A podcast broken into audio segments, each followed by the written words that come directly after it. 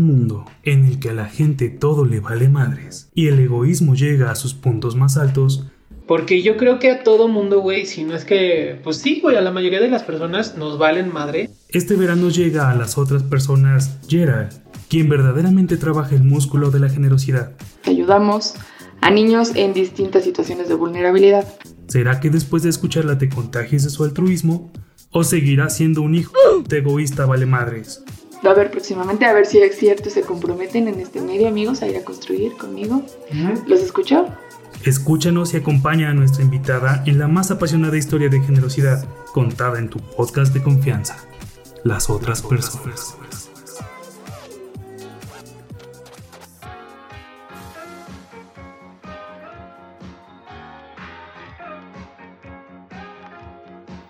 La primera parte del episodio necesitamos platicar de tus generales, amiga. ¿Quién eres tú? ¿Cómo te llamas? ¿Edad? Hasta donde quieras abarcar. ¿Ok? Así que, hit it. Muchas gracias, amiguitos, por invitarme. Siempre es un placer platicar con ustedes. Pues me llamo Geraldine, eh, tengo 35 años. Ya, ya pesa, ¿eh? Ya, Ya, me ya, ya, ya, ya. Pero los pienso portar siempre con orgullo.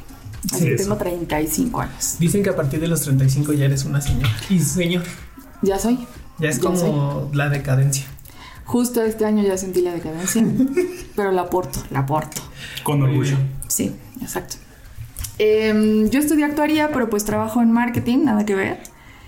Trabajo en una aseguradora, pero de lo que les vengo a platicar hoy es algo que hago pues en las noches, los fines de semana, a ratitos, pues cuando se puede.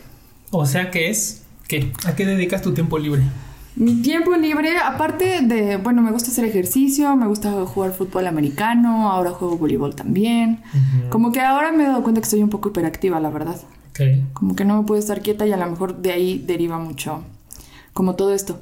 Pero la mayoría de mi tiempo libre lo dedico pues a ayudar a la gente. Y esto lo hago a través de una fundación. Realmente el nombre correcto es una asociación. Una fundación funciona distinto. Es una asociación en la que nos dedicamos pues a ayudar a personas en situaciones de vulnerabilidad. Pero con el tiempo nos hemos ido enfocando pues mucho más a la niñez. Entonces ayudamos a niños en distintas situaciones de vulnerabilidad. O sea, puede ser eh, lo más fuerte, niños que están en algún tratamiento médico, eh, niñas o niños que, que están en alguna casa hogar. Trabajamos también eh, con niños que tuvieron algún, niños y adolescentes que tuvieron algún conflicto con la ley y están en algún albergue, por ejemplo. Y de ahí en fuera vas involucrándote, vas conociendo. Entonces, si conocemos una situación de algún niño, sobre todo alre- alrededor de un niño que se encuentre en una situación vulnerable o en la que un niño no debería de estar, pues vemos qué podemos hacer. Ok. Eso Sí. es principalmente. ¿Sí dijiste el nombre de la asociación? No, es ¿Se puede influir. o ¿cómo no? no? Claro, sí, danos follow, amigos. Es influir para ayudar Yeyeco México AC. Y en Instagram estamos como yeyeco.méxico. Y en Ok. Facebook también. Ahora, yo me voy a ir un paso atrás, si no es que dos o tres antes también. Date, date. ¿Cómo es que nace Yeyeco? O sea, ¿cómo es que tú dices, güey? Eh, pues hoy me desperté con ganas y voy a hacer una asociación y voy a ayudar a los niños y se va a llamar Yeyeco. O sea, tuvo que haber habido como una semilla en ti desde antes que haya originado, ¿no? Y no sé si si haya sido como por motivo de que de repente, como nos decías ahorita, ¿no? Pues yo como que quería tener muchas actividades, hacia ejercicio, hacia pintura y de repente dije, ah, pues voy a hacer una asociación. O ya desde antes tienes un background que dice, pues, güey, me gusta ayudar, tal vez en la iglesia de mi colonia ayudaba, no sé, o sea, ¿cómo, Claro. ¿cómo nació eso? Mira, o sea, no es un switch, o sea, es un parte de un... de- es, es todo un proceso que yo creo que se te va despertando conforme te vas involucrando. O sea, no es que un día digas, hoy quiero ayudar a la gente. pues no, y la verdad yo antes pues tampoco era así. Digo, me considero que nunca he sido una mala persona, pero no es que siempre haya querido tener el servicio a la comunidad, ¿no? Me acuerdo que en mi examen eh, psicométrico de la preparatoria me salió eh, que debería estudiar algo de trabajo social. Y yo dije, ¿cómo crees? O sea, ni al caso, los míos son las matemáticas, ¿no? Entonces, sí creo que poco a poco te vas involucrando y vas aprendiendo. Entonces, eh, cuando yo empecé a trabajar en, en la compañía en la que estoy ahora, hace ya como siete años, nos llevaban a hacer, eh, pues, actividades como eh, filantrópicas, o sea, íbamos a una casa donde apoyaban a niños con cáncer y pues pintábamos, cortábamos el pasto y ahí hacían actividades donde al año nos daban una cartita de reyes de alguno de esos niños y nosotros la surtíamos. A mí me tocó una carta de un niño, obviamente vas ahí y ves a las familias y ves a los niños. Y yo creo que la clave está en que te des cuenta de que existen situaciones que no es posible que puedan existir.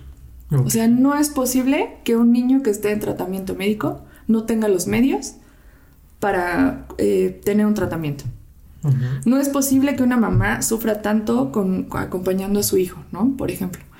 Entonces, eso existe, pero hasta que no lo ves, te vuelves consciente de que eso existe. Entonces, bueno, te vas involucrando, ya ibas conociendo, y yo me acuerdo que me tocó la cartita de un niño que quería un Xbox. Y pues a mí me dio mucho sentimiento que dije, es que cómo es posible que un niño, que además no puede salir, que está en su casa, que está enfermo, no pueda tener un Xbox. Y la verdad es que no estaba en mis posibilidades comprarle el Xbox. Entonces, pues junté a varias personas y les dije, oigan, miren, esta es la situación, tal, tal, tal. Y muchas personas me dijeron, pues yo te doy 100, yo te doy 200, yo te doy unos juegos, yo te doy esto. Y rapidísimo, o sea, en cosa de días, Juntaste. junté para el Xbox. Uf, qué chido. Qué padre, ¿no? O sea, imagínate. Y entonces después, cuando lo fui a entregar para que lo regalaran, después dije, oye, pero esto es para un niño. Y cuando vienen aquí los niños y están... Porque es como una casa de cuidado, ¿no? O sea, viene gente de fuera y se quedan ahí mientras van al tratamiento en Ciudad de México. Y dije, no, pues voy a conseguir otro para todos, ¿no? Y rapidísimo, o sea, en una semana, ¡pum!, ya estaba ahí, ¿no? Entonces, pues vi que era muy fácil. Y a las personas que yo les decía, como que no se imaginaban, o sea, hasta que les dices, dice, ah, pues claro, un niño enfermo, pues claro, un Xbox sería de lujo, ¿no? Para que se entretenga. Sí, como que uno no piensa en esas necesidades Claro. así de la nada, ¿no? Claro. O, ay, ¿dónde podría hacer falta esto? Exacto. O, o sea, no sé, hasta ese momento jamás se me hubiera ocurrido darle un Xbox a un niño en tratamiento. Claro. O sea, y ahí pues ya eh, vi que fue fácil y me gustó. Que de entrada no es que el niño necesite un Xbox, sino más bien es como darle esa ilusión por el momento que está pasando tan terrible, ¿no? ¿Estás de acuerdo? Sí, y eso que dices es un punto importante porque muchas, a mí me gusta trabajar no solo con las necesidades básicas, porque habrá quien te diga, oye, no le des un Xbox, mejor este, cómprale comida. Claro que primero vamos por las necesidades básicas, pero creo que también son niños que tienen derecho A ser tener- niños. A ser niños, exacto. Claro. A tener un poco más de. Pues eh, de acceso a diversión, a, a disfrutarlo, ¿no? Sí, O sea, cumplir un sueño. Claro, y, me gusta enfocarlo también, también de, ese, de ese lado. Pasó después una prima me invitó a construir a una fundación que se llama Techo, que se construyen viviendas de, de emergencia. Y me gustó, iba yo a construir y todo, pero ¿qué pasa? Que cuando vas y te metes a una comunidad de bajos recursos, conoces una familia, Mm. conoces a los niños, ves que les gusta ir a la escuela, pero que a lo mejor no tienen útiles. Y vuelvo a lo mismo, te involucras. Entonces, una vez que voy a una casa a ayudar a construir con otra fundación y ahí conozco gente, digo, puta, no, yo tengo que volver. O sea, tengo que volver a darle una mochila y unos libros a estos niños. Entonces iba yo y pedía, etcétera. Y hasta ahí lo hacía yo como que de manera, eh, pues, cuando yo podía, cuando conocía a alguien, etcétera.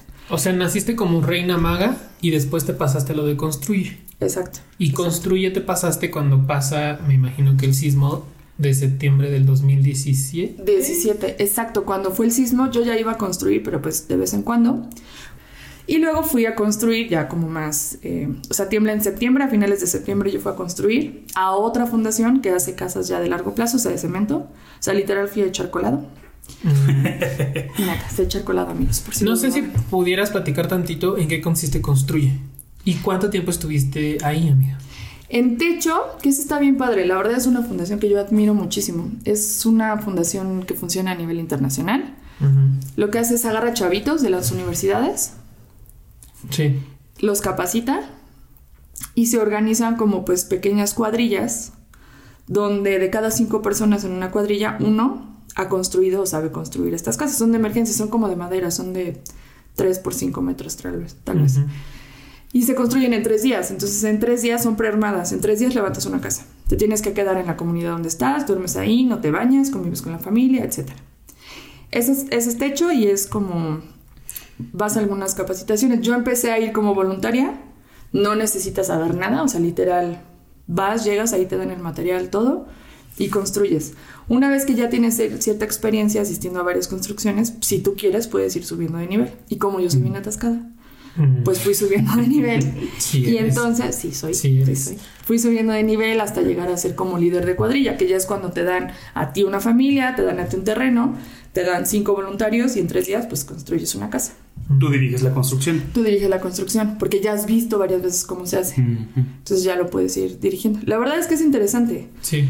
Hemos ido a comunidades donde las mujeres ni siquiera pueden salir de sus casas. Imagínate que llegan mujeres a construir cargando tablas con martillos, este, Dirigiendo, moviendo dirigiendo, gente. moviendo, llenas de tierra, todo. Entonces también está Así. padre, claro, porque te ven los niños como diciendo, órale, una mujer construye. ¿Y esta qué le pasa, no? Sí, este loca que, sí, claro. Te hablo de lugares de la sierra, de Oaxaca, en Xochimilco.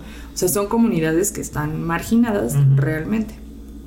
O sea, y a ese punto me imagino que iba creciendo como tu fuego interior de la generosidad, ¿no? O sea, como que ya a ese punto tú llevas como enloqueciendo de generosidad y vas diciendo, güey, como que me estoy dando cuenta de cosas y necesito continuar y ya llevarlo hasta el límite. Es que justo así es como me pasa. En Ok. una de esas construcciones conocí una disque biblioteca en una comunidad que de biblioteca no tenían nada. O sea, se cuenta que le daba el aire a los libros y salían volando las hojas, es un polvo. Es que. Y dije, ¿cómo es posible? Y entonces de ahí me puse a juntar libros y dije, voy a regresar y voy a traer libros. Pero entonces nuevamente te involucras. O sea, ¿cómo puedes ver una biblioteca así donde hay niños que están creciendo estudiando y pasar de largo, no? O sea, pues no.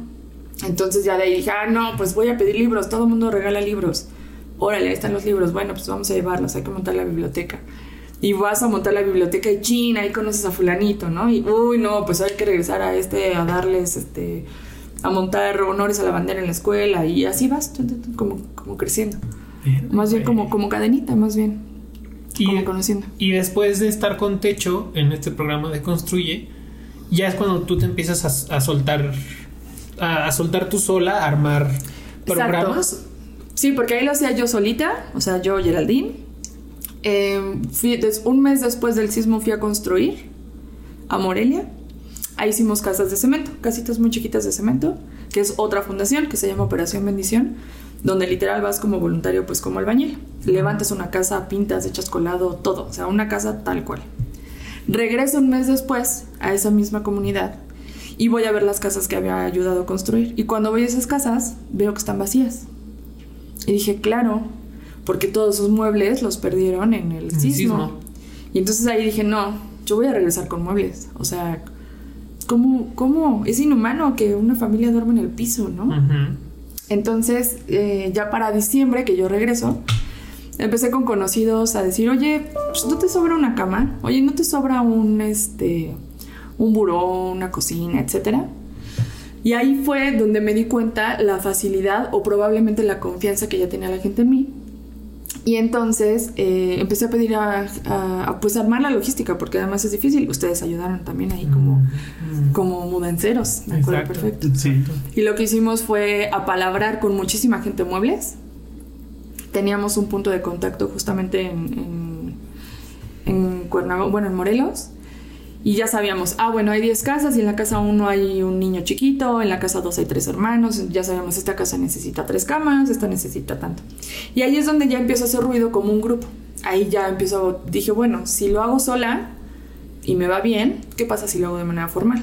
Me debe de ir mucho mejor.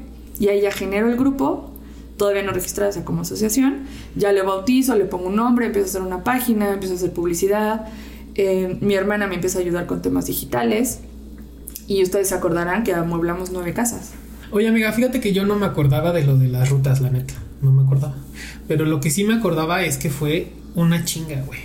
O sea, Sí, sí, fue una chinga. sí fue una chinga y yo creo que es por eso que también tú fuiste invitada al programa y te consideramos como parte de las otras personas. Porque yo creo que a todo mundo, güey, si no es que, pues sí, güey, a la mayoría de las personas nos valen madre otras personas, güey. Y la verdad, yo te lo dije ese día, güey, así brutalmente honesto. Y lo digo aquí. O sea, yo no me imagino destinando mi tiempo.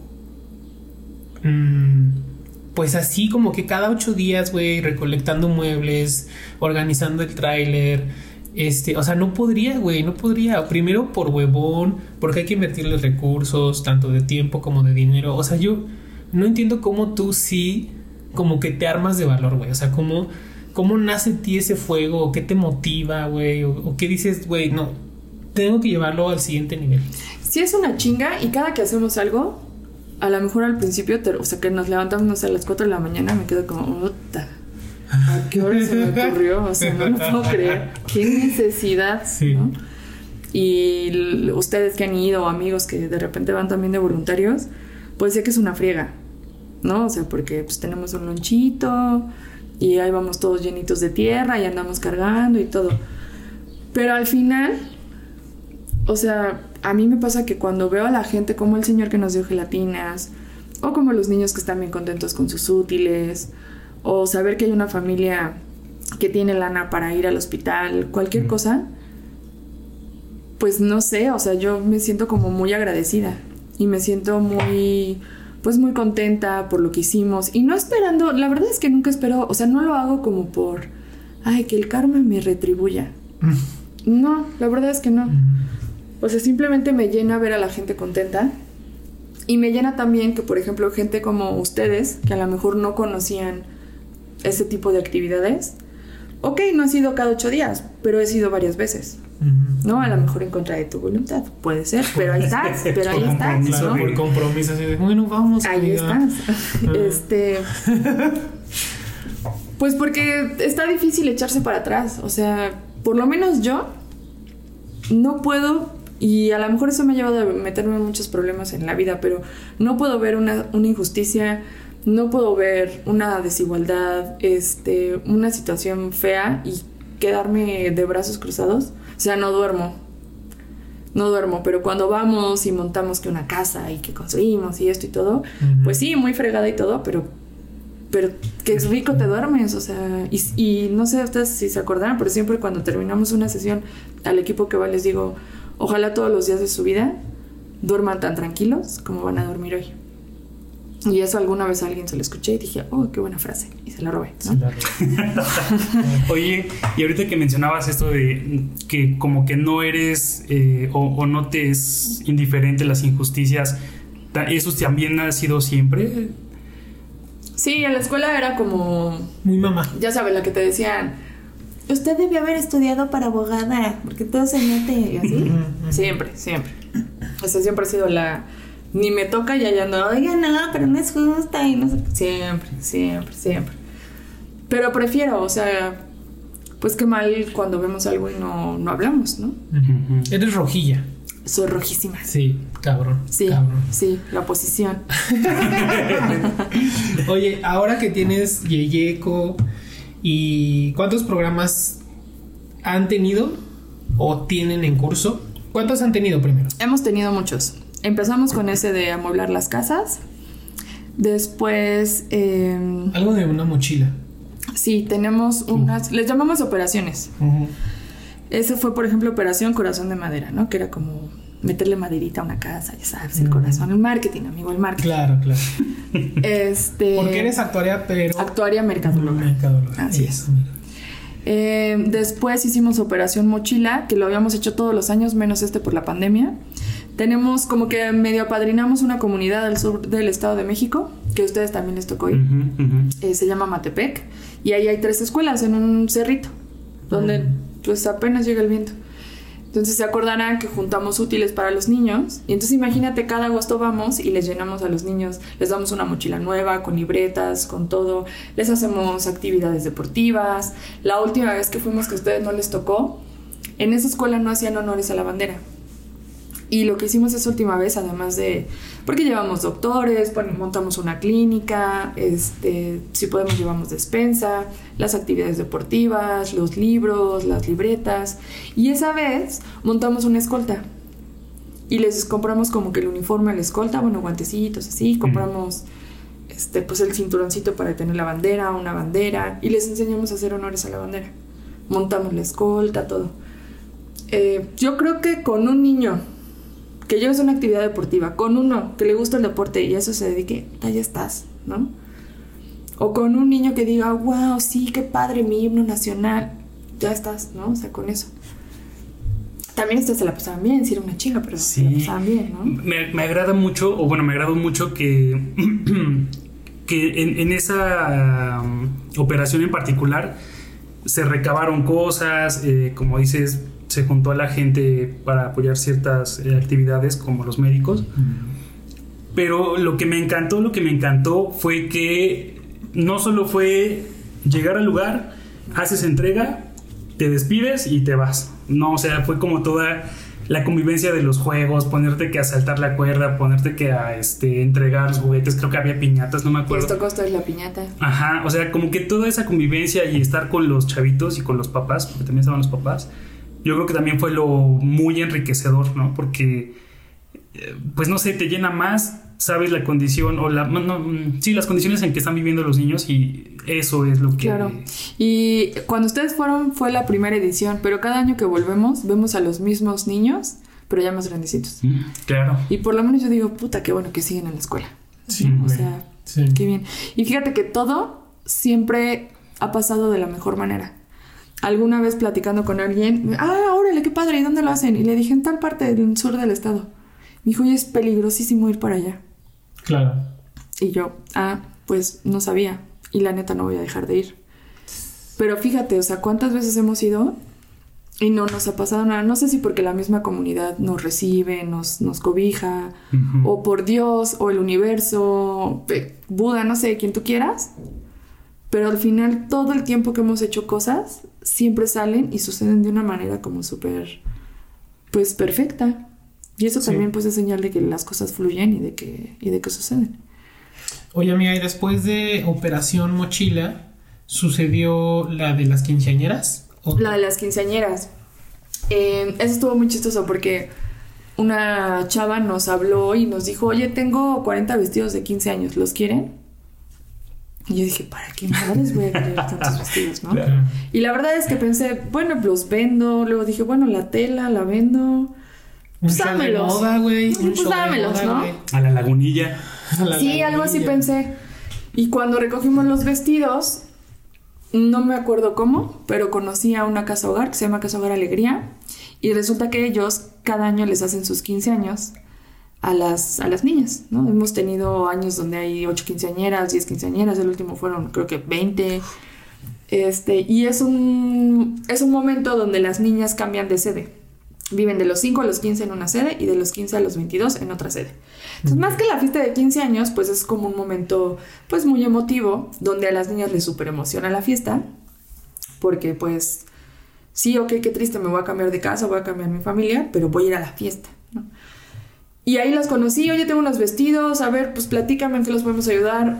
Ahí voy a la casa hogar. No, pues no. O sea, conoces a las niñas, conoces la situación, todo, no te quedas, o por lo menos yo no me quedé como, bueno, ahí están los vestidos. Oye, ¿en qué más ayudo, no? Total que terminamos armando el maquillaje de todas las niñas, este, conseguimos vestidos. Dije, si ya vamos a vestir a las quinceañeras, pues hay que vestir a todas de fiesta, conseguimos vestidos de fiesta, conseguimos peinadores. Y te digo, todo, todo siempre como que pasa, ¿no? Conseguimos una vez un montón de, de estilistas para peinar, imagínate, 50 niñas. Ujú. Y un día antes me cancelaron. Yo dije, ¿cómo voy a peinar a 50 niñas? Y no voy a dejar a unas niñas sin peinar. ¿No? O sea, digo, no por el peinado, sino por lo que Por representa niñas, para ellos, claro. La ilusión, es la Claro, ilusión. le hablé a mis amigas, un montón de amigas, tráete tu secadora, tráete tus tenazas Tu y, ayuda, y tu maquillaje y Claro. ayúdame. Y ahí nos tienes a 10 amigas, sin saber, pero peinando niñas, haciéndoles trencitas, planchándoles el pelo. Este, y es padre, ¿no? Entonces, Te hubiera dicho que nos marcaras a nosotros, amiga, pero aunque somos jotos. no dominamos no esa habilidad. maquillar. Buscábamos un sabemos poquito más de maquillar. estilo. Ah, te tocó también a ti, a, Sí, sí, una de las fiestas- a la primera, fuiste la a la primera. primera, sí. Es la fiesta más divertida en la que he estado en toda mi vida y no ha habido ni un gramo de alcohol. O sea, impresionante. Se divierten tanto. Entonces, esa primera, primera fiesta dije, no. O sea, el siguiente yo no solo hago esto. O sea, el que sigue yo hago todo. Voy a traer un grupo, voy a traer un DJ, voy a... Pues, Hacerlo todo. más choncho. Sí, y así lo hicimos también varios años, igual este no por la pandemia. Bueno, el pasado espero este poderlo hacer. Y ahí conoces a las niñas y entonces ya de ahí surge pues la idea de hacer un apadrinamiento porque pues bailan el baile, ahora sí que el baile moderno y pues comprarles unos jeans, este, pues que ropita, etcétera. Y pues ya de ahí la gente va conociendo, se empezaron a hacer más fuertes las redes sociales. En ese inter nos consolidamos como asociación civil, que es todo un logro y es todo un rollo porque ya te está rigiendo la ley. Ya tienes que llevar un libro contable, ya tienes que firmar actas, ya tienes que tener toda una eh, pues estructura legal. Toda mi, esa parte a mí la verdad es que no, no me encanta, pero bueno, lo tienes que hacer y pues te ayuda a ser más, pues más formal, ¿no?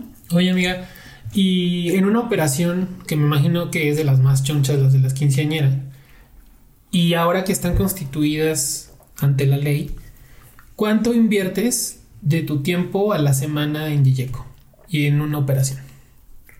Yo normalmente, tenga o no tenga operación, un fin de semana sí, un fin de semana no, al menos un sábado, lo destino a ir a entregar algo, ir a ver a alguien, o a lo mejor hay veces que me tengo que sentar en la computadora a hacer una presentación, porque somos cuatro personas en el staff.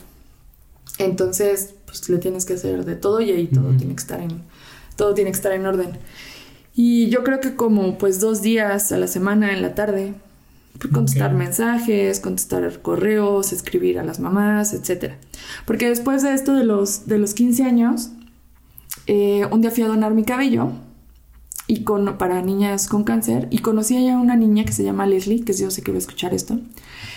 Eh, tiene 14 años y es de mis mejores amiguitas. Y cuando la fui a conocer, bueno, le fui a entregar mi cabello, ¿no? Y ahí la conocí. Y dije, no inventes, aquí en el hospital necesitan un buen de ayuda, o sea, y conocí a otros niños y como que ella me inspiró a hacer muchas cosas.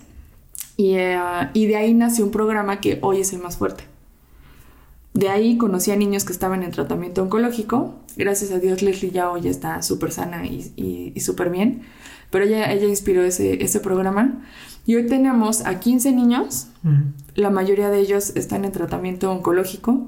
Y lo que hacemos es darles una mensualidad para que puedan ir a recibir su tratamiento, mucho más en la pandemia. Ese programa yo creo que hoy es el más fuerte porque durante la pandemia pues se intensificó, ¿no? Porque son personas que no se pueden quedar en casa tienen que ir al hospital a recibir sus quimioterapias, tienen que ir a, recibir transfusiones de sangre. Entonces de ahí surgieron campañas permanentes que son las que tenemos, que es el de Viaticuates. Tú te anotas desde 100 pesitos y esos, yo junto, hace cuenta, tengo, no sé, 50 donadores que me dan entre 100 pesos o hasta 2 mil, 3 mil pesos. Y ese dinero lo distribuyen los 15 niños. Entonces cada 15 de mes yo les deposito alrededor de 2 mil pesos a cada uno de ellos. Y con eso garantizas que las mamás tengan pues para el taxi, para echarse un nochecito, etc. Tenemos la donación de trenzas de cabello para hacer pelucas oncológicas, que además es carísimo el cabello. Se mandan a hacer a la medida especial de las niñas. Para hacer una peluca se necesitan ocho trencitas más o menos. O sea, me ha faltado... Al menos. al menos 25 centímetros, pero digamos que el ideal es 40. Porque cuando se cose, se pierde, se pierde, el cabello, claro. Y hay que hacer un corte y etcétera. Tenemos también permanente la campaña de donación de sangre. Lo más difícil que hay es conseguir sangre. Pero imagínate que hay niños que cada semana necesitan una transfusión. Y ahí es donde yo te pregunto. Son esos mismos niños. Son los mismos. No, no lo abres a. No, son los mismos. Son los mismos. De los 15 que tengo, 6 necesitan transfusiones. Mucha gente me dice, ay, pero es que solo es entre semana. Uy, pero es que es bien temprano. Pero imagínate que yo solo te estoy pidiendo que vayas una vez al año a donar sangre. Y hay niños que van cada semana, que vienen desde Chimalhuacán, que hacen tres horas para venir a recibir sangre. Oye, güey, ahorita que mencionas ese tema, o sea, creo que era uno de los, justo de los tópicos que queríamos abordar. Y yo, pues seguramente yo también he hecho ahí alguna grosería o desaire, porque pues, güey, pues sí, ¿no? O sea, la neta. Yo quiero preguntarte, ¿a qué culereces te has enfrentado cuando te acercas a la gente o quieres iniciar una operación o quieres empezar a pedir una ayuda? Pues mira, como tal culereces, ¿no? La verdad es que tengo ya un, pues como buena cartera de gente que siempre me apoya. Siempre cosa que lanzo, mis, que la rifa. Ay, yo amiga. Luego ya ni saben que sea, ay, ahí viene este otra vez a vender sus boletos.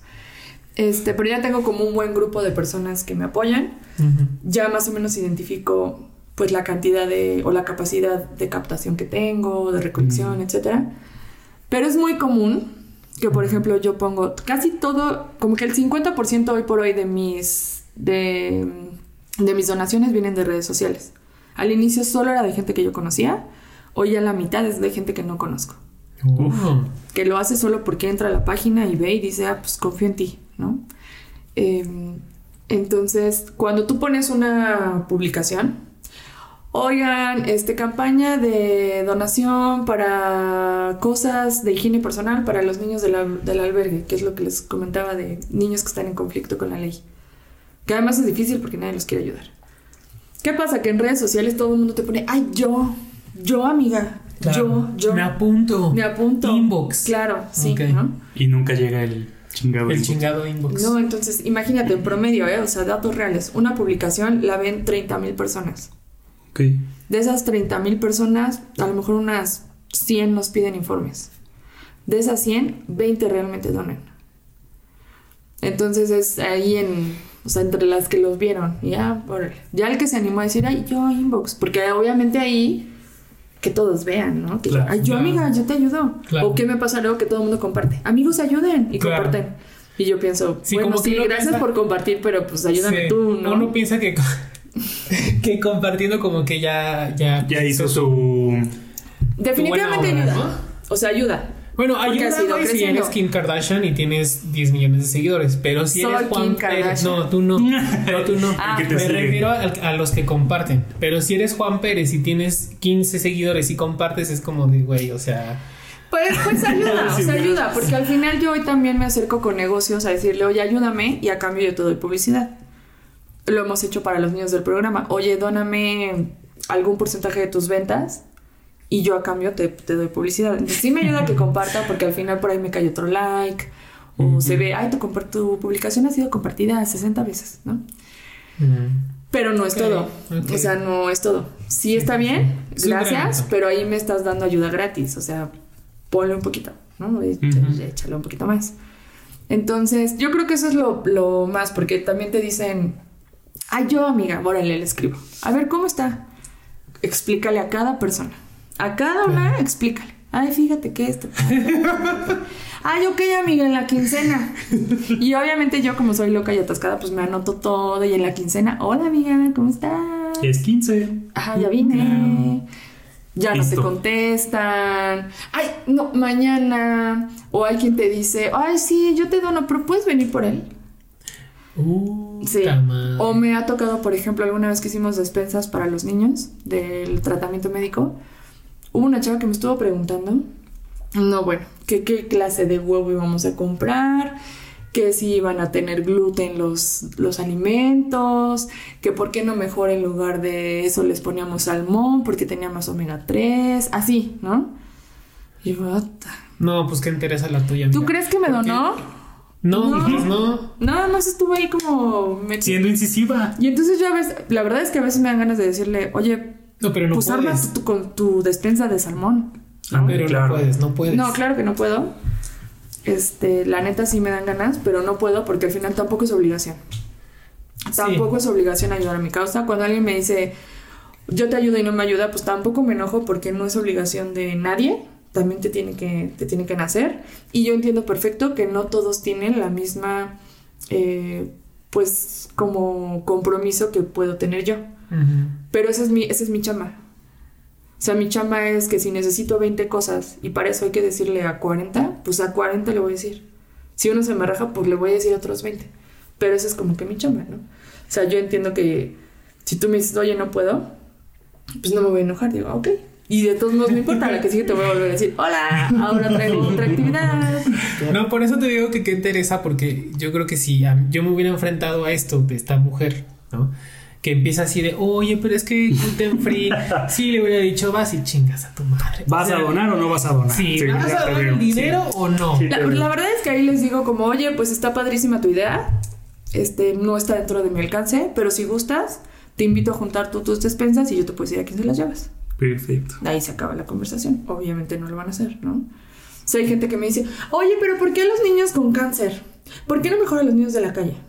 Y yo, bueno, ahí están los niños de la calle. Si quieres, tú puedes Claro. ir, ¿no? Claro. O, sea, o muchas veces que, oye, ¿y ¿por qué no mejor en lugar de útiles les llevan un iPad? Bueno, pues si te Ay, quieres no, llevar ¿es un en serio iPad, que sí te pasó eso, güey? ¿Lo del iPad? No. Sí, sí, pasan muchas cosas así. Como Yo que sí la que gente. sí pasa. Y sabes qué? La gente no es consciente de todo lo que se hace atrás para poder lograrlo. Sí, y yo creo que esta pregunta de cuáles son tus actividades y va un poquito a eso, ¿no? Porque creo que alguien eh, o en la plática se dice, ay, sí, pues ayudar, ¿no? Y te ves al voluntario que va un día, se pone su cachuchita y hace cosas, ¿no?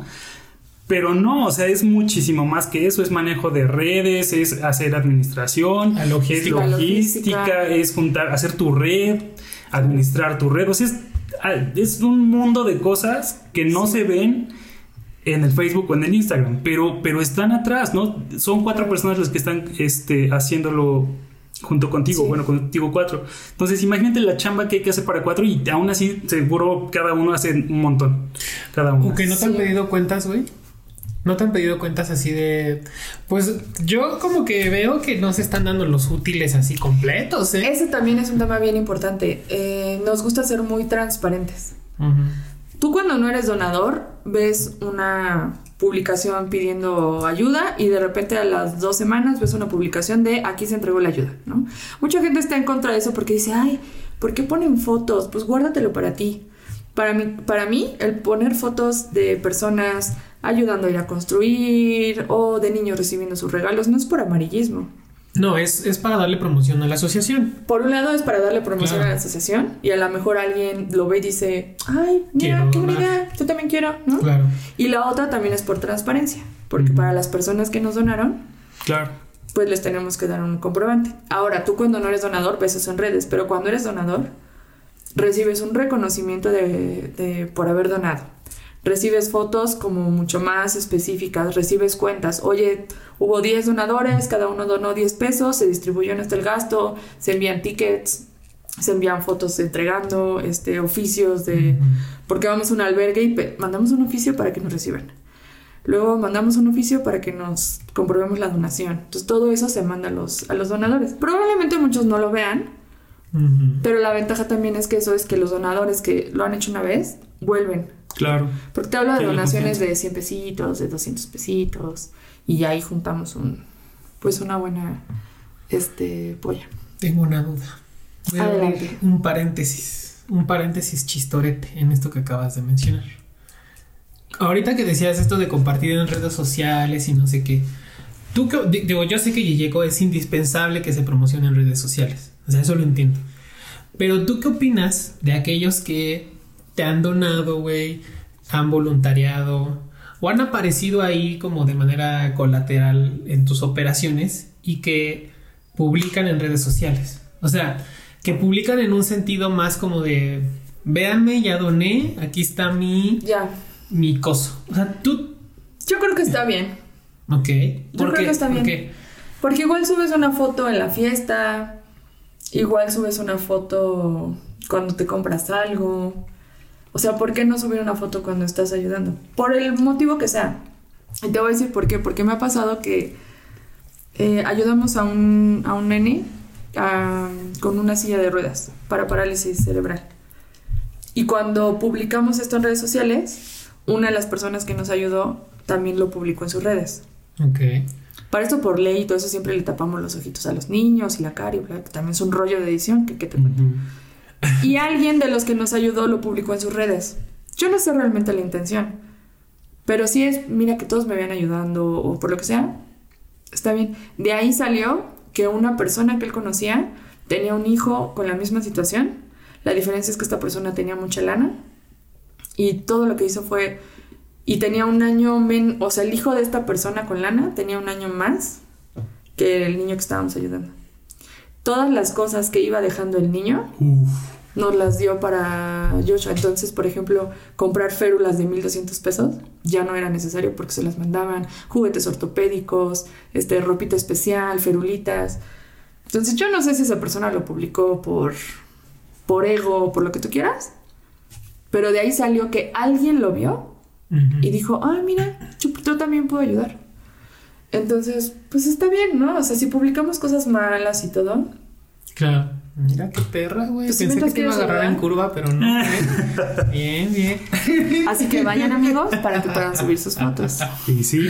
Oye, yo acordándome de esta experiencia de, de cuando llevamos los muebles, yo sí me enojé por algo. Bueno, no, no, con, no con el staff. Échale, échale. Pero ¿sabes qué? A mí sí me disgustó de quienes donaban. Que a veces, o sea, se había solicitado muebles o objetos que Mm. Uy, sí. fueran este, servibles, Servibles. para, Para las la familias. gente, para las familias. Qué tristeza que la gente aprovechó Sí. para sacar su basura ahí. Sí, o bueno, pon tu no basura, pero sí algo así que dices, ah, Pues ya no era, ya no, ya no estaba en uso, pues. sí, Ya. no, o sea, Sí, es cierto. Eso que dices es súper mm. cierto. Que seguramente te tocó a ti un sillón que más que sillón era una jerga. O sea, sí, sí, no. Eso también es súper común. Tú pon o preguntas si alguien quiere donar algo y toda la gente va- te va a decir, "¿Qué? oye, ¿puedo donar ropa? Mm. Todo el mundo nada más. El chiste de donar no es nada más que donar lo que ya no te sirve. Claro. Es que cómo es culera la gente, güey. No lo puedo creer. No pasa tienes el idea. carro de la basura, güey. Hay gente que piensa que es recolección de basura. Algún día, y no lo vuelvo a hacer, la verdad, hicimos este donación de ropa de invierno. Ujú. Dijimos, bueno, pues para unos abuelitos, para la gente de la calle, no sé qué. Te juro que había gente que nos daba bolsas de ropa. Primera sucia, rota. O sea, ropa que de verdad ni de jerga. Había, me tocó una bolsa que empezamos a sacar la ropa, porque obviamente no vas a entregar las cosas así. O sea, se lava la ropa, se acomoda. Manza- me salió una manzana, o sea, podrida. Y dije, qué poca madre. O sea, Sí, sí, sí. y a Alf le pasó que nos, nos hicieron ir por un sillón y el sillón era una basura. Por eso si vas a donar algo, que sea algo que tú te pondrías, algo que tú te comerías, algo que, que tú usarías, porque no estamos hablando que la gente que lo necesite sean perros de la calle, o sea... Sí. Alguien Sí. menos que tú, ¿no? Alguien Sí, que no claro. lo merece. Y la gente pues luego piensa eso, como, ay, yo tengo una tele, no sirve la tele. Ajá. O sea, Y entonces, ajá, voy por ella. o- sí, tantita lógica. Sí, claro, tienes razón. Sí, pasa, es muy común, pero mira, no importa, porque es el menos de los casos. O sea, a lo mejor es uno de diez. Bueno, pues ya, tuvimos nueve padres, ¿no? Oye, a ver, ahí te va otra curva. Cuando fue lo de Yeyeco, la, digo, la primera experiencia de Yeyeco, que fue esta, la de la recolección de muebles, yo noté que cuando estábamos ahí los voluntarios, pues realmente éramos puras mujeres y dos jotos. A ti te pasa, y yo la verdad es que en ese momento sí dije, güey, ¿y dónde? Porque pues era fin de semana, ¿no? Y yo decía, bueno, ¿dónde están los novios de estas? ¿O dónde están otros, otros músculos aquí más grandes? Estaba Oscar, lo estás olvidando. Ay, sí, bueno, pero la mujer es Joto también. Vemos, vemos, vemos. Por confirmar. Vemos. Pero ese tema, güey, de que, de que yo no veía ahí como más, más hombre, ¿te pasa en general, güey? ¿O fue esa ocasión en especial? Me pasa a mí y pasa a nivel nacional. Y no son cifras mentiras. O sea, el 95% del voluntariado está constituido por mujeres. La razón no la sé. La verdad no sé, no... O sea, no, no tengo como alguna... eh, pues estadística para decirlo, pero, o sea, la razón, pero sí sé que el 95% del voluntariado está constituido por mujeres. Cuando vamos a construir, la mayoría son mujeres. Cuando es onda de ir a cargar, no sé qué, la mayoría son mujeres. De hecho, incluso cuando hemos tenido que salir, o sea, busco hombres, así de amigo, por favor, o esto, pues para no ir solas, porque tampoco es- se trata de exponer. Y si de alguna manera, pues es menos peligroso si van, si van hombres. Pero sí es más común que las mujeres eh, tengan como este sentido de, de ayuda. Aunque he tenido algunas operaciones donde, o más bien te podría yo decir que a lo mejor en cuanto a tiempo, son las mujeres. En cuanto a dinero, eh, yo creo que el 60% de la donación viene de un hombre. Que eso también es importante. Sí. Muchas, no todos, muchas personas te van a donar lana, ¿no? Este, como, oye, pues, ¿cuánto necesitas? No, pues 300 pesos por persona. Pues órale, ten tus 300, ¿no? Pero bien poquitos te donan su tiempo. Y para mí es lo más valioso. Y es lo que decía Alf. Puedes decir, ten, Gerald, la lana. Yo voy, compro los útiles y los entrego. Pero realmente, ¿quién va, como ustedes lo hicieron, a estar dos horas en una azotea moviéndole a la piñata, ¿no? O jugando con los niños. Eso para mí es mucho más este, valioso, ¿no? Pero la razón no sé, ¿eh? igual y lo voy a... Ok. O sea, entonces te pasa que dinero así, de, de- o sea, que te depositen dinero, hombres. Pero ya que se pongan ahí en el día a día como voluntarios, mujeres. Mujeres. Son la mayoría. Son la mayoría, sí. Chingale, güey. No sé, a lo mejor hay un tema como de mayor fraternalismo. No lo sé. O Que de eso hueva. también- O de hueva. No sé. Sí, puede ser. Sí, porque no es aquí a la vuelta de la esquina, ¿no? O sea, hay que levantarse temprano, hay Sí. que ir con tu coche, hay que poner tu gasolina. Porque es un tema de inversión. A mí a veces me han preguntado, oye, ¿cuánto ganas de esto? Gano, pierdo. o sea, porque los uniformes pues, yo los pago, eh, la gasolina yo lo pago, mi tiempo pues nadie me lo paga, eh, la publicidad que se llega a meter en redes sociales también yo la pago. Entonces, este, pues no, de ganar no. Y mucha gente pues no lo entiende, ¿no? Cuando hemos ido a construir nos han preguntado, oye, ¿cuánto pagan por venir a construir? Y yo no, yo pagué para venir a construir, ¿no? Y, ah, órale. ¿Cómo que pagaste, güey? Pues pagas una cooperación, das como 300 pesos Ah, ok. para comida o... Sí, que porque sea. finalmente es otra asociación. Ajá, ajá. Sí, es otra asociación.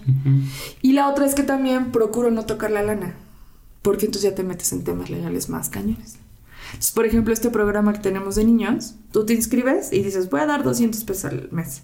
Ajá. Y tú directito se lo das a la cuenta de la mamá. O sea, yo no toco Ah. nada de la lana. No es como que diga, ah, donas 200, pero realmente a la familia le llegan 100. ¿Por qué? ¿Qué crees que mis gastos de administración? Claro, claro, No, claro. Directito se va la lana a la cuenta de las, de las familias. Que también es un rollo. Así, oye, ¿cuál era la cuenta? Oye, este, no pasa. Pero pues es tiempo, ¿no? Es tiempo ahí Ok. para pues para darlo mira yo creo que es- te tienes que involucrar o sea te tienes que involucrar hay mucha gente que me dice no es que cómo puedes yo siento muy feo yo no puedo ver eso no apenas que fui al albergue para ver a los chavos en pues en tipo rehabilitación este que alguien me acompañó me dijo no perdóname pero yo no puedo regresar o sea no no no no no puedo no puedo ver que eso pase y yo le dije oye lo veas o no lo veas existe. O sea, no lo quieres ver para que tú no sientas feo. No, pues haz algo, velo. O sea, date cuenta. No puedes decir como, no, no, aquí no pasa nada. No, no, no. Todos somos felices. Pues no. Verde, güey. ¿Y esa operación cómo es? Ahí trabajamos con los niños del albergue, eh, que está en Santiaguito. Son niños que a lo mejor sus papás fueron eh, privados de su libertad y no tenían con quién quedarse. O pueden ser adolescentes o menores que estuvieron también privados de su libertad o en conflicto con la ley más bien. Salen y cuando salen, si son menores de edad, pues no los puedes echar a la calle, nadie los reclama y entonces se van al albergue. Mm. La mayoría de la gente dice, ay, son delincuentes. Para mí son niños. Si son niños que cometieron un delito, vamos, ¿dónde crecieron? ¿No? Este, y con ellos pues les hacemos, eh, les llevamos arte- balones para que jueguen, eh, les llevamos ropa interior, porque pues necesitan estar vestidos, las niñitas están en desarrollo, necesitan sentirse a gusto con su cuerpo. Les llevamos pasta de dientes, el día del niño les llevamos pasteles, gelatinas. Y ahorita justamente vamos a hacerles ahí también una biblioteca. Alguna vez que recolecté libros me pasé de lanza y tengo una bodega llena de libros y entonces ando haciendo bibliotecas para, para acomodar los libros. Este, por ejemplo, la biblioteca, pues Ajá. también, digo, la bodega también es un costo, ¿no? Digo, una amiga me hizo el favor de guardármelos en una bodega, pero Sí, muévelos cuesta, manténlos Oye, cuesta. pero ¿cómo? O sea, entre tantas cosas que hay, güey, para ayudar, porque, o sea, sí, como la que te decía, ¿y por qué no? Porque en lugar de, de niños con cáncer, ¿por qué no niños, este, De la calle. así de la calle? ¿Cómo es que decides tú cuál es el siguiente proyecto? O sea, ¿cómo has- es, es que les vas dando como prioridad? ¿O es conforme estás en uno y de repente alguien te jala para otro o así? ¿O cómo, cómo es? No, hacemos una planeación anual. A inicio de año. Tenemos una sesión con las niñas que están en la asociación y ahí cada quien es libre de proponer, ¿no? Entonces, este, todas hemos estado involucradas, todas hemos en un albergue. A mí me llama más, por ejemplo, los niños en tratamiento. A mi hermana Stephanie le llama más la atención eh, los niños que están en temas de, de conflicto con la ley. Eh, a Sol puede ser que le llame mucho más la atención los temas como eh, de ambiente, ecológicos, etc. Entonces, a inicio de año proponemos, oye, yo quiero esto, yo esto y esto, medimos, a ver, si hacemos esto, ¿a cuántas personas beneficiamos? Como cuánto lana nos costaría. Y ahí hacemos una medición y votamos. Tenemos capacidad de hacer una cosa al mes. Ah, bueno, y entonces ya elegimos las cosas que vamos a hacer, las formamos, las calendarizamos y sobre eso nos vamos. Pero también todas somos atascadas y entonces de repente en el camino es como, oigan, conocí a fulanito. Bueno, pues mételo, ¿no? O sea, vamos a ayudar. Pero todo lo hacemos así. Justamente es una de las obligaciones que tenemos al estar constituidos. Así todo, es, es una... O sea, esa parte administrativa, la verdad, a mí no me encanta, pero es parte de lo que se tiene que hacer. Bueno, Gerald, ahora sí llegamos al tema de las conclusiones. ¿Ok? O sea, ya vamos a cerrar el capítulo, amiga. Ya sabemos cuánto tiempo destinas. Ya sabemos que no te valen madre las otras personas, güey. Ya sabemos de tu asociación. Y me gustaría que cerráramos antes de la recomendación con una conclusión. Mira, yo más que conclusión es algo que me gusta pensar. Eh, primero, que no es difícil ayudar a alguien. O sea, todos pensamos como, ay, no, tenemos que ir a construir una casa. No. Desde cualquier cosa que hagas, desde tu trinchera a cualquier cosa que te dediques, haciendo lo que te gusta, hay una forma de ayudar. Sí. Eso es súper importante. O sea, ejemplo, hemos tenido músicos eh, que van y dar, dan conciertos a la casa hogar, eh, estilistas que nos ayudan a recolectar las trenzas y dan un descuento, maquillistas que van y maquillan a las niñas, diseñadores, eh, fotógrafos que han ido a los eventos a tomar las fotos. Entonces, cualquier cosa que tú hagas, siempre hay una forma de que eso que te gusta, que te apasione, se transforme en cómo ayudar a alguien. Y no tienes que dar el 100% de tu tiempo, no tienes que dar un fin de semana, eh, solamente es como... Y nosotros te ayudamos a encontrar esa conexión. Entonces hay muchos que se han acercado, oye, yo hago esto, no sé qué, yo quiero ayudar. Lo primero que les digo es, ¿qué haces? Ah, soy diseñadora. Ah, buenísimo, puedes ayudar en esto, y en esto, y en esto. Esa es como, como la primera conclusión. Y la otra es que, pues está bien mostrarle al mundo cuando haces algo para ayudar. Porque más que presumir, para mí es contagiar. Yo, pues no, no conclusión, solamente eh, quiero alentar a, a quien escuche este podcast, pues a que se permita ayudar, saber que se siente ayudar y que si tiene dudas, pues ahora sí, platícalo, contáctate con este con tu asociación eh, que tú prefieras, ¿no? Porque puede haber como mucho, muchas causas y pues a la que sientas más este afinidad. afinidad pues sin miedo este, pregunta qué puedes hacer, si son tus manos lo que ocupan, si es este, recursos económicos, porque recuerden que son asociaciones sin fines de lucro, entonces eh, es complicado que... Claro, claro. Y eso es bien importante, o sea, encuentra tu, tu tema afín. O sea, como les decía, a lo mejor para mí son los niños en tratamiento médico, a lo mejor para alguien son los bosques, a lo mejor para alguien son los animales, son los perritos. El VIH. El VIH. Si tú encuentras a alguien que... Tengo una nena con, con un padecimiento pues similar. Em, si tú encuentras, el chiste es hacer clic, generar una identidad para que entonces te nazca y para que entonces sea natural, ¿no? No tienes que ayudar a lo que los demás quieren ayuda a lo que a ti te haga sentido, a lo que a ti te, te duela, con lo que tú conectes.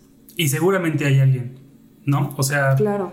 seguramente hay una asociación que se dedica a eso. Entonces, pues preguntar, o sea, si igual no conoces a alguien que específicamente se dedica a, a, eso, pues pregúntale a, alguien, a, ti, por ejemplo, ¿no? Sí, claro, estamos en una red de asociaciones donde a veces no es con nosotros, pero los dirigimos. Porque al final no es una guerra entre asociaciones, al contrario, es un trabajo en conjunto. Claro. Pues yo creo que la conclusión que yo podría dar, y hablando así como, pues, desde el punto, desde mi punto de vista, es que, pues yo, gracias a esta conversación, como que me di cuenta del privilegio del que yo gozo. Y la verdad es que, pues, no necesariamente a través del dinero, pero también a través de tu tiempo, o, o, inclusive, ¿no? Hasta ayudando pues a un extraño, ¿no? A un desconocido. No sé cuál fue la última vez que yo ayudé a un desconocido. La verdad no, no me logro acordar. Pero yo creo, yo me di cuenta que, que puedo tengo el poder de decir, pues puedo equilibrar mi privilegio hacia esas personas que lo necesitan más, ¿no? E insisto, no solamente con una donación económica. Claro. Esa es lo Sí, que justo yo... es lo, lo que les decía. Imagínate que alguien viene, toca tu puerta y te da lo que tú más necesitas en ese momento porque estás sufriendo. ¿Cómo te sentirías? Alguien que no conoces. O sea, neta va, te toca y tú necesitas pan y te da un pan. Puta, o sea, qué impresionante, ¿no? Es más fácil, está bien cañón que alguien venga y lo haga, pero es Claro. más fácil que tú seas ese extraño que va a una casa y toca y da lo que la gente necesita. Imagínate lo que le vas a hacer, hacer sentir a esa persona. Eso sí está en tus manos, eso sí lo puedes hacer. Me gusta. Me gusta. Amiga, vamos ahora ya a la recomendación del invitado. Vamos. Que ningún invitado creo que ha entendido la, el objetivo, güey, de la recomendación que es para descomprimir. Porque, Pido, pido un perdón. Sí, porque la recomendación de eh, Gerald es un libro que se llama Un sicario en cada hijo te dio, que es... eh, tiene varias autoras, pero me Dos. parece que la principal es una chica que es hermana de Sofía Niño de Rivera, que se llama... Es prima de Sofía Niña de Rivera, que es Ok. estandopera, pero ella nada que ver. Exacto. Ella es súper activista. Sí. Es mi, mi ídola del mundo mundial. Se llama Saskia Niño de Rivera. Saskia. Saskia Niño de Rivera. Ella Bueno. lidera una fundación que se llama Reinserta. Sí, y yo creo que, em, pues a mí me parece que el libro es un poco como pues, un conjunto de las experiencias que ha tenido esta chica a través de Reinserta, porque eh, un poco la estructura del libro es que platica en la primera parte varias historias de varios niños y adolescentes que han estado involucrados pues, en el crimen organizado principalmente. Y después platica en la segunda parte, pues cómo se ha. Cómo, lo, cómo hay- ha tenido casos de éxito en que a través de la organización los ha reinsertado a la asociación. O sea, ella tiene como A la un pro- sociedad, ujú. En la sociedad, perdón. Entonces ella tiene ahí como un programa con ciertos pagos, etcétera, etcétera. Yo, híjole, es que tengo un sentimiento encontrado con este libro. Ese sentimiento encontrado que me puedo atrever a anticipar cuál es, es Sí. justamente con lo que ella está luchando. Eh, a ver, ahí te, va, ahí te va mi sentimiento encontrado. O sea, las historias de estos chavos son brutales. O sea, son así devastadoras, güey. Son reales. Son sea, reales, son reales, son reales. Y van desde chavos que han eh, que tienen nueve años y ya han estado involucrados en, Secuestro. en descuartizados, güey, en asesinatos. Eh, chavos de 13 años que ya han asesinado a 30 personas o más. drogas. Eh, drogas, te digo, otro de nueve que vivía en la calle y después robaba niños para que esos niños traficaran sus órganos y después se metía al crimen organizado. O sea, es una... ok, no, descon no desconstructura, ¿qué? qué? No descomprimió, Ah, no no descomprimió. descomprimió. Pero, pero yo creo que lo que intenta esta chava es, de alguna manera, que con esas historias, sí son muy fuertes, son muy brutales, güey, pero creo que lo que intenta un poco es decir, güey, a ver, no es que de repente ellos se despertaron y, y- y- se, y, se, y se involucraron con el crimen organizado, o sea, traen un, traen un historial de abusos, de eh, este, familias disfuncionales, de que los golpeaban, etcétera, etcétera, etcétera. Y, y yo lo que platicaba justo hoy en la tarde con Alf es que ella después se ocupa a este, a este tipo de chavos, de, de adolescentes y de niños a, a reinsertarlos de nueva cuenta en la sociedad a través de su programa. Pero a mí, como que sí me causó este escosor que algunas historias de, de adolescentes que tenían 13, 14 años contaban como con una naturalidad, güey, como pues asesinaban a gente Pues porque para ellos es normal. no, sí, claro, claro, claro, pero, pero como yo, o sea, ¿cómo, cómo te diré? Sí, Como hay terceras personas, hay terceras personas afectadas, ¿no? Sí, o sea, cuentan sí, la historia sí, desde el punto de vista del delincuente, que de alguna manera es quien está victimizando a alguien. Y ella, ella jamás, eh, ella jamás justifica la delincuencia. Pero lo que trata de hacer es, ok, hoy tenemos un delincuente de 16, 17, 30 años, Ujú. pero si hoy tenemos un delincuente de esa edad haciendo eso, lo más seguro es que desde la niñez, ese delincuente que hoy creció creyendo que algo era natural, creyendo que algo era normal, fue un niño que creció en un, en un círculo de violencia. fue un niño que creció viendo, viendo drogas, viendo narcos, este, no sé, cualquier tipo de violencia súper inhumana. Y narcos las series y los programas, güey, porque varias de las historias, los chavos estos citaban a ese tipo de programas como de, güey, pues se la pasan bien. Tienen viejas, tienen camionetas, todo es increíble. Claro, claro, los niños que trabajan como halcones, es que son los que estaban vigilando todo. Y, y la, la tesis de esta chava es que si nosotros, o sea, yo lo siento como ir al problema desde la raíz.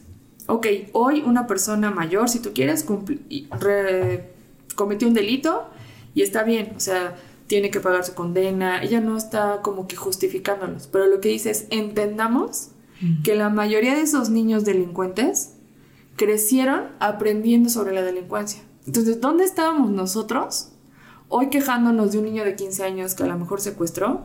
¿Dónde estábamos cuando ese niño tenía 3 años y creció violentado, golpeado? Bien, ¿dónde estábamos nosotros? Entonces, ese, eso, es- esa historia o ese trabajo de ella me gusta porque creo que trata de ir a la raíz. O sea, entender un poco más por qué hoy tenemos delincuentes, que a lo mejor no son el 100%, ¿no? Pero ella trabaja mucho más con niños y adolescentes. Entonces, pues de repente dices, ay, sí, un niño, pero es que robó, ¿no? De 15 años. Oye, pero es un niño, o sea, ¿por qué robó? Porque tenía hambre, porque se lo enseñaron, porque... Ahora quiero afinar un poco mi, mi comentario porque capaz que quien me escucha va a decir, ay, este ojete. Eres un desgraciado. Sí, un desgraciado. porque no todas las historias son de, de, de adolescentes o pubertos que quisieron involucrarse en, el- en, en, en, en un pues en un cartel, ¿no? O sea, había otras historias de niños o niñas que pues la misma situación de, de, de su sociedad o de su población los orilla a tener que huir o a tener que mejor involucrarse con el cartel porque prácticamente es o estás en el cartel o te matan. Entonces, pues, güey, mejor me voy para allá, Claro, ¿no? O claro. otros que los abandonaron desde muy chiquitos, que ya para la fecha ni siquiera saben cuántos años tienen porque de tan chiquitos que los abandonan y de tan chiquitos que se involucran en el crimen, pues su realidad pues es esa. Entonces, nada más quería como aclararlo para que... Te perdonamos. Sí, pero sí hay unos que desde el inicio quisieron involucrarse y está fuerte. Y esos son, yo Pero creo que, los, ¿cómo- que cómo- los que como que sí dije, güey, mm, Pero, ¿cómo permitimos nosotros que un niño se involucre en una situación de crimen? ¿Cómo es eso posible? Un niño no debería tener la opción de involucrarse en un en, en el crimen, en Sí, un no delito. por qué vivir. ¿Cómo es que tiene esa opción? sí. O sea, sí, sí, sí, digo, también en el libro habla un poco acerca de, pues es, es una red, ¿no? O sea, como tú dices, ¿por qué en esa región, en esa localidad existe una mafia, existe un cartel? ¿Por qué la policía está involucrada? ¿Por qué si la policía está viendo que hay menores de edad no está haciendo algo? O sea, es como toda una red, güey, una Claro. maraña de corrupción asquerosa. Y hay un tipo muy bueno de ella, digo ya para no hacerlo largo. em, hasta hace un par de años, los, los niños cuando nacen, que su mamá está en la cárcel, los niños pueden estar con su mamá. Hoy por hoy pueden estar hasta los tres años. Saskia fue quien reguló esa ley, hasta hace un par de años. Antes de que Saskia regulara esa ley, no había un dato de cuántos niños había creciendo en la cárcel. Llegaron a encontrar a un niño de 12 años en la cárcel que nació y creció 12 años en la cárcel. O sea, literal, no conocen las estrellas. Deja todo el mar, las estrellas. Entonces, imagínate qué pasa con esos niños a los 12 cuando salen. O un niño que creció 8 años en la cárcel y sale. Entonces, el trabajo que hace Saskia neta está muy cano. O sea, ella logró que se modificara una ley a nivel nacional para proteger a los niños que vivían en la cárcel. Entonces, todas esas historias, por muy locas que, que sean, güey, son reales y que en el 2000 pueden pasar. O sea, es increíble. Y el trabajo que ella tiene de investigación está cañón. O sea, es criminóloga, es este, no sé qué tantas cosas, pero está muy cañón. Ya todos se dieron cuenta que la amo. Sí. Siento que es como tu diosa, tu diosa a seguir. Sí, sabes que si escuchas esto, te amo. Alf, ¿algún comentario de un, sicario en cada hijo te dio? Sí, es- está fuerte, pero yo creo que es lo que necesita. O sea, yo creo que estas historias no se pueden contar de otra forma, porque, Claro. como dice Manuel, está estructurado en la historia del, eh, del chavito o chavita, después un análisis de todo su contexto y después historias de mm, éxito. Y cuando los chavitos cuentan su, su historia, ah, caray, hasta te dan escalofríos, es crudo, ¿no? O sea, yo, yo lo estaba leyendo y, o sea, tristemente no me parecía... Bueno, o sea, sí, ob- obviamente te sorprende todo lo que pasan estos, estos niños, ¿no? Porque son niños. Pero lo, que le decía Manuel es que lo que no me cabe y no acabo de comprender y, y me causa mucho impresión es la edad. O sea, el niño de 9 años, la chavita de 14 que va entrando a la secundaria. O sea, yo me imaginaba a mí en ese momento y pues, ves esto, es otro Claro. contexto, obviamente, Claro, ¿no? claro. Y, des- y uno, que yo creo que es lo que te choquea a ti, pues opinamos desde lo que, desde nuestra experiencia y desde nuestro privilegio. Claro. Entonces, sí me parece importante que lo cuenten así porque es lo que es y que te den esa, mm, eh, esa historia de, de- de cómo viven, cómo viven con sus familias, con sus hermanos, cómo llegaron a, a tomar esa decisión, ¿no? Porque llega un punto en que los niños tienen que tomar una decisión. O sea, sí hay como en algunas historias ese momento de, bueno, decido dejar la escuela y hacerle, dejar de hacerle caso a mi mamá, o eh, decido irme en esta camioneta con 60 otro, con otros 60 chavitos para la sierra. Pero vamos, o sea, son niños, o sea, ¿cómo esperas que, que- que, dado Que todo ese contexto, exacto, tome la decisión que uno como lector está diciendo no lo hagas, ¿no? O sea, es, es muy poco probable, ¿no? Entonces, yo creo que eso explica totalmente la situación. Y justo esa es la parte de la tesis completa como de, como de Saskia y espero no estarlo entendiendo mal, pero ella tiene un modelo de reinserción. Entonces, lo que está tratando de decir es, si nosotros tuviéramos un modelo de reinserción, no solo para niños, eh, para adultos también, correcto, Ujú. sí se podría regenerar a una sociedad, a un delincuente. ¿Qué pasa? Que entonces rompes la cadena. Y entonces los niños que nazcan después de estos delincuentes, ya, o sea, de estas mismas personas, no van a seguir como en ese ciclo, pues, desvirtuado de, de delincuencia. Y lo comprueba porque dice, yo tengo casos de éxito. El 95% de los niños que entran a mi modelo no reinciden. No manches, cambia la vida el 95% de los niños que conoces. Qué loco. Sí, yo eh, también tuve una situación parecida a la de Manuel, pero creo que es este estigma que le ponemos a las personas por la situación que han vivido, ¿no?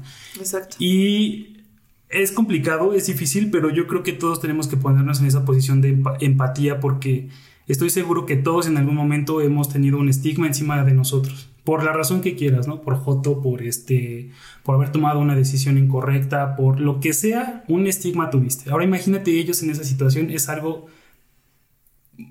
totalmente o muy diferente a lo que nos imaginamos, ¿no? Claro. Entonces yo creo que es complicado, pero hay que combatir ese estigma y ver un poco más allá, ¿no? Bueno, a mí nomás ya, la- o sea, voy a insistir con el tema. Nomás me, me choqueó, Sí, sí, insisto, choquea. insisto. Es, es choqueante la historia y es choqueante como eh, pubertos, cuando están narrando su historia, es como de, pues llegó un punto en que ya no estaba en mi quinceavo asesinato y ya no sentía nada.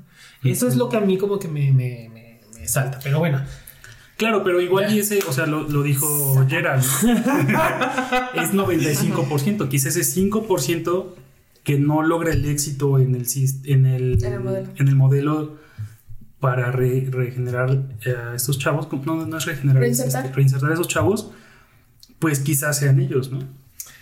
pues ahí está. No, todos tienen la dicha de entrar al modelo, también son Claro. casos limitados, ¿no? Sí, sí, sí. Porque en el modelo, by the way, de Reinserta, pues sí tienen un análisis de su salud mental. O sea, también no creo que esta chava se esté arriesgando a reinsertar en la sociedad a un psicópata, ¿no? O sea, también. No lo sé, creo que lo, o sea, no sé, no sé. Bueno, Pues vemos, vemos. Ahí está, vemos. ahí Léanlo. está, ahí está. Un sicario en cada hijo te dio de Saskia Niño de Rivera, de Editorial Porrúa. Yo lo bajé en el iBooks.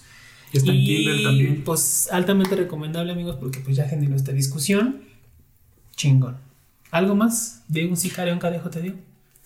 No, hay un documental también por ahí de ella, de Niños Invisibles. Véanlo. Y hay una asociación similar en, en Toluca que trabaja así que se llama Sonrisas Invisibles.